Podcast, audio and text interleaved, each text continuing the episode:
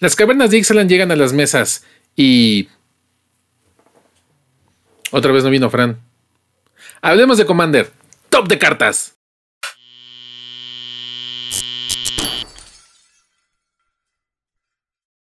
Bienvenida familia magiquera a Estaqueados, un podcast dedicado a Magic the Gathering y todo lo relacionado a este gran juego. Yo soy el Dude y otra vez no me acompaña Fran. Le mandamos un gran saludo y esperamos que pronto se pueda reincorporar a este programa porque yo sé que muchos de ustedes lo extrañan. Y pues aprovechando que no está, me di la libertad de hacer este podcast donde les voy a recomendar mi top de cartas de las cavernas perdidas de Ixalan para Commander porque a Fran no le gusta Commander, así que si no está el gato, los ratones hacen fiesta. Antes de pasar de lleno al tema de este programa, quiero agradecer a todas las personas que se han suscrito a este canal y pues recordarles que por favor sigan apoyándonos, compartiendo este video y dándole su like respectivo. Y si aún no se suscriben, háganlo para que se enteren de cada que salga uno de nuestros programas. Además, recordarles que si ustedes quieren apoyar este canal pueden hacerlo comprando a través de la tienda de TCG Land a través del link de afiliado que voy a dejar por aquí en donde por cada compra que ustedes tienen un porcentaje se va para este humilde canal. Así que por favor si ustedes buscan cartas sueltas TCG Land tiene un catálogo de más de 80 mil cartas y pues ahí seguramente encontrarán algo de lo que están buscando. Cualquier duda TCG Land. Muy bien. Pasemos de lleno al tema de este podcast que es el top de cartas del Dude de las cavernas perdidas de Ixalan para Commander. No tiene ningún orden en particular, pero son las que a mí me gustan más para experimentar en algunos de los decks y para los que sé que algunos andan buscando una que otra herramienta para los mazos que tienen. Así que vayamos de lleno con la primera carta que es Dauntless Dismantler. Este oso odioso, o como se le dice en inglés, este hate bear, hace que es un 1-4 por 2 manás, que hace que los artefactos que tus oponentes controlen entran al campo de batalla girados. Como ustedes saben, y si no se los cuento, eh, yo en mis decks de Commander normalmente procuro utilizar mucho RAM de artefactos y esta es una práctica muy normal, sobre todo si, estamos alejados del color verde, ya que el color verde pues tiene la facilidad de utilizar que uno que otro mana dork o eh, spells que le permiten acelerarse ¿no? para el RAM que es muy importante en Commander pero los demás colores no tienen esta ventaja, así que se ven en la necesidad de utilizar artefactos. Y además que tenemos los artefactos más poderosos como puede ser el Sol Ring. Entonces nada más molesto para tus oponentes que hagas que sus artefactos entren en juego girados y no los puedan utilizar desde el turno que llegan. Pero la gran ventaja de esta carta no termina ahí, ya que por un costo de doble X y un maná blanco, puedes sacrificar a esta criatura y destruir cada artefacto con un costo convertido de X. Es decir, por simplemente 3 manás podemos destruir todos los Sol Rings de la mesa, o por 5 podemos destruir todos los artefactos que tengan un costo de 2. Y pues eso ayuda a que tus oponentes te odien un poquito más. En blanco tenemos todas estas criaturas que hacen que eh, tus oponentes se vean ralentizados de alguna forma. Y Dauntless Dismantler es una criatura que se agrega al arsenal de estos Hate Bears para los decks que buscan controlar de una u otra manera la mesa. Ah, pasando a la siguiente carta, tenemos a Oyer Tack, Deepest Foundation. Esta carta, esta es una de las cartas dioses que salieron en las cavernas perdidas de Ixalan. Es una criatura que 6-6 por 6 manás con vigilancia, lo cual nos recuerda un poquito al, al titán blanco. Pero esta dice que si uno o más, uno o más tokens fueran a ser creados bajo tu control, creas tres veces esa cantidad de tokens en su lugar. Y cuando este, em, este dios se muere, lo regresas a como como tierra, como tierra y con unas características que tienes ahí para volverlas. Pero aquí lo que nos importa es esto, el poder crear tres veces la cantidad de tokens que normalmente crearíamos. Y los foros están llenos de preguntas para los jueces para decir, juez, si tengo Double Season y Oyer Tag, ¿cómo le hago? Entonces ahí pónganse a hacer cuentas, pónganse a hacer sus multiplicaciones porque Oyer Tag se pone bastante rudo en todos los decks que se dedican a hacer tokens. Así que esta sin duda es una carta auto incluida en, todos los decks de estas estrategias. La siguiente recomendación del Dude, o sea, si yo merengues, es el Bloodletter of Alcazots. Esta criatura 2-4 que por 4 manás vuela. Vampiro demonio. Saludos al X que yo sé que quiere esta carta.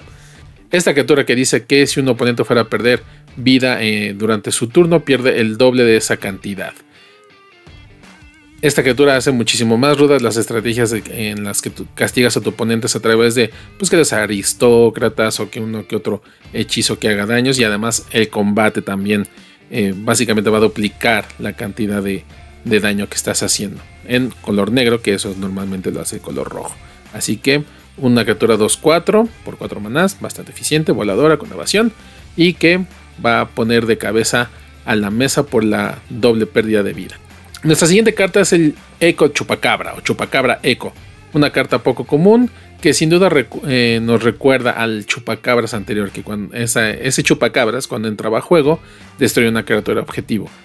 Esta tiene la nueva habilidad que es Fathomless Descent, que quiere decir que cuando el Chupacabra entra en juego, la criatura objetivo que un oponente controle va a obtener menos X, menos X, donde X es el número de permanentes eh, que tenemos en nuestro cementerio es un pequeño upgrade al, chupacabras anterior porque eh, hacer menos X menos X pues, también se lleva a las criaturas indestructibles, ¿no? Entonces tenemos esta solución, a diferencia del chupacabras anterior, que eh, como destruye la criatura, las, las, criaturas indestructibles, pues no les hacía como que mucho. Entonces con este, ahí lo tienen. Va muy bien en los decks que tienen doble trigger, como Yarok, o que utilizan cartas como el Parfarmanicon o alguna de esas pues para hacer un 2x1 o incluso hasta más, ¿no? Entonces pónganle mucha atención. Es un buen removal hecho criatura. Así que, recomendación. Este es para todos los temes que les gusta el EDH y sobre todo los dinosaurios. Galta Stampede Tyrant. Un 12-12 por la módica cantidad de 8 manás. Trample que dice que cuando entra al campo de batalla puedes poner cualquier cantidad de criaturas de tu mano en el campo de batalla. Ya sé, todos los temes se están viendo hacer mucho ramp para poder llamar a su comandante Galta y vaciar su mano en el tablero. Y pues con la combinación correcta de cartas, de ramp, ese dinosaurio nuevo que yo odio que te agrega dos manas en tu, en tu primera fase principal, no creo que sea una labor muy difícil. Nada más pónganle mucha atención porque en cuanto entre Galta y hayan vaciado su mano de criaturas, ustedes se van a volver el archienemigo de la mesa y un removal global se los va a atorar pero eso no quiere decir que se van a divertir mucho viendo la cara de sus oponentes. Así que recomendación para todos los fanáticos de las criaturotas y sobre todo los dinosaurios, ¿no? que aquí tienen un, eh, un buen comandante mono verde o una buena adición a las 99 para todos los teams. Otra carta que les quiero recomendar es Kutsul Malamet Exemplar, una criatura 3-3 por 3 manás. Cada vez vemos criaturas muchísimo más eficientes en maná, así que ya saben, Power Creep.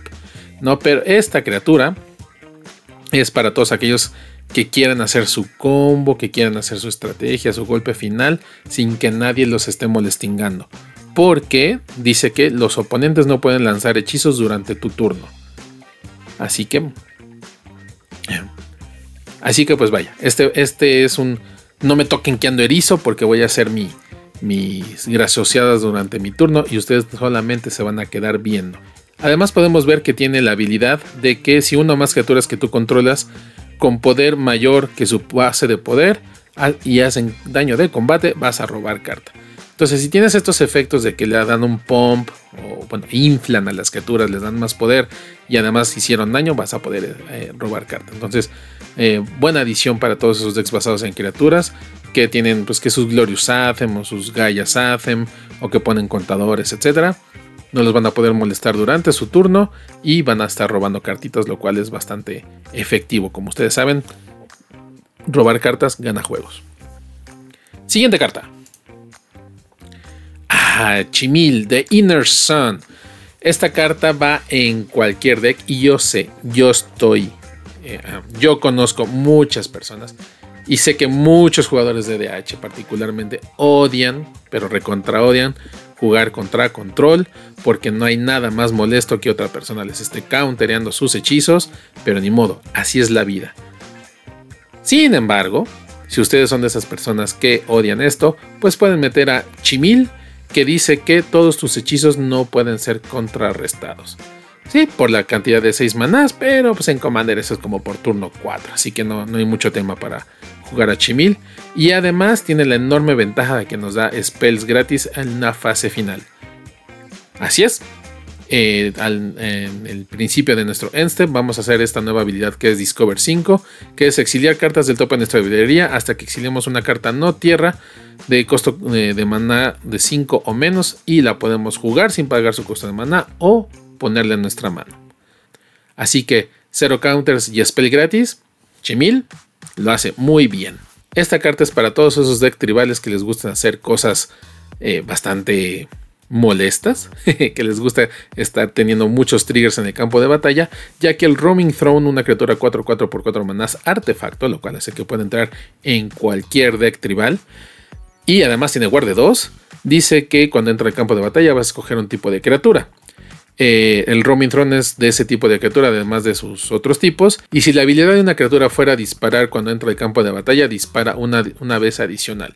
Es un Yarok eh, hecho artefacto, es, es otro Parfarmanicon con patas, pero este tiene la ventaja de ser tribal. Entonces, eh, si ustedes llevan eh, Parfarmanicon en su, en su deck tribal, pues aquí tienen una segunda opción. Y si no, ya la tienen también.